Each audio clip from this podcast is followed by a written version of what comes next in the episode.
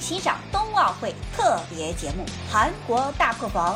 二月四号啊，因为开幕式我国朝鲜族的服饰，他们破防了。二月五日，自己短道速滑接力失误了，中国队夺冠了，所以他们破防了。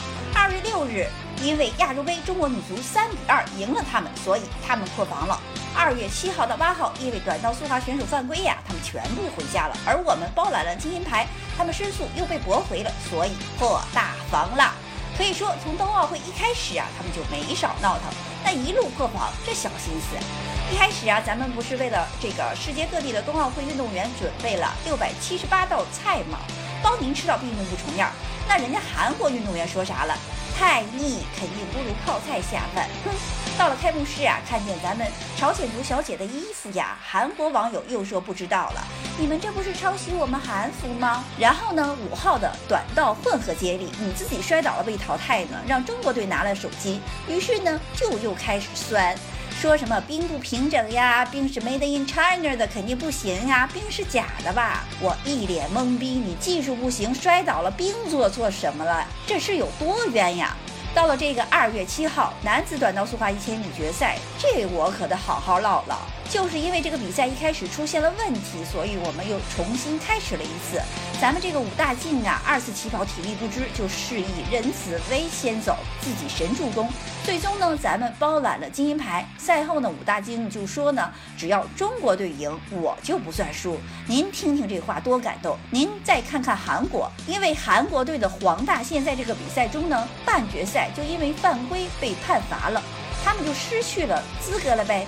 中国队拿了金银牌呀，彻底让韩国人的醋坛子打翻了。比赛刚一完，就一堆破口大骂。这明明是中国运动会，这破比赛我不想看了。韩国媒体呀，甚至还拿着断章取义的截图呀，反咬咱们犯规。所以呢，他们惨败呢，都是因为中国吹黑哨，还煞有其事的去申诉，就栽赃这个裁判呐，一碗水端不平。首先呢，我寻思着，这个裁判又不是中国人，人家哪来的闲工夫针对你呀？而且这一次比赛制定了更严格详细的规则，都是各国代表团反复商议的。咱们眼睛就是尺的王蒙也在解说的时候说，就因为韩国平昌冬奥会的时候骚操作太多，才让国际滑联把规则细上加细。你不服？你看回放呗。我们短道速滑装备了密密麻麻的摄像机，那是三百六十度无死角记录您的犯规。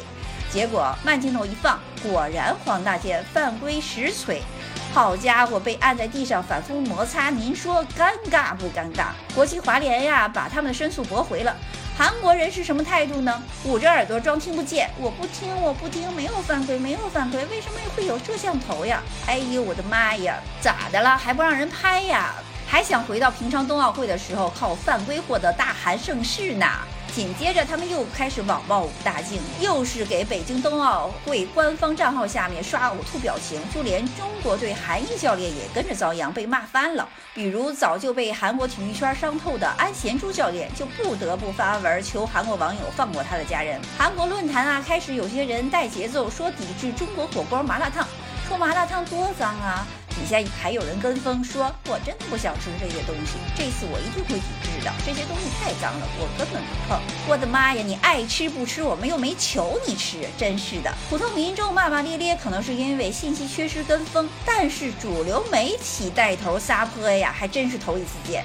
自己选手犯规，人家被你干扰的运动员还没说晦气呢，你倒先玻璃心了，还没说这是韩国队的噩梦之夜，回去以后选手都得做心理治疗，因为比赛太不公平。前天还有一篇报道被爆出来，堪称史诗级的疯癫破防，沦为世界新闻界的笑柄。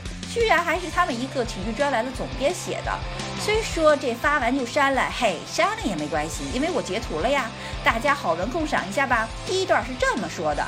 就让中国把奖牌拿走吧，就让中国把奖牌拿走吧，就让中国把奖牌拿走吧。哎，这可不是我故意重复的，这是人家把这一句话重复了十遍，后边呢也一样吐槽了两句不公平，然后就又发了十句，就让中国把奖牌拿走吧，就让中国把奖牌拿走吧。您说，作为礼仪之邦，咱们该说些啥呢？要不就借您吉言，我们中国就把奖牌都拿走了，您可在别处吐酸水儿，把自己酸死了呀！谢谢大家。如果您想听。到更多冬奥会的故事，请一定要点击订阅按钮哦。好了，拜拜。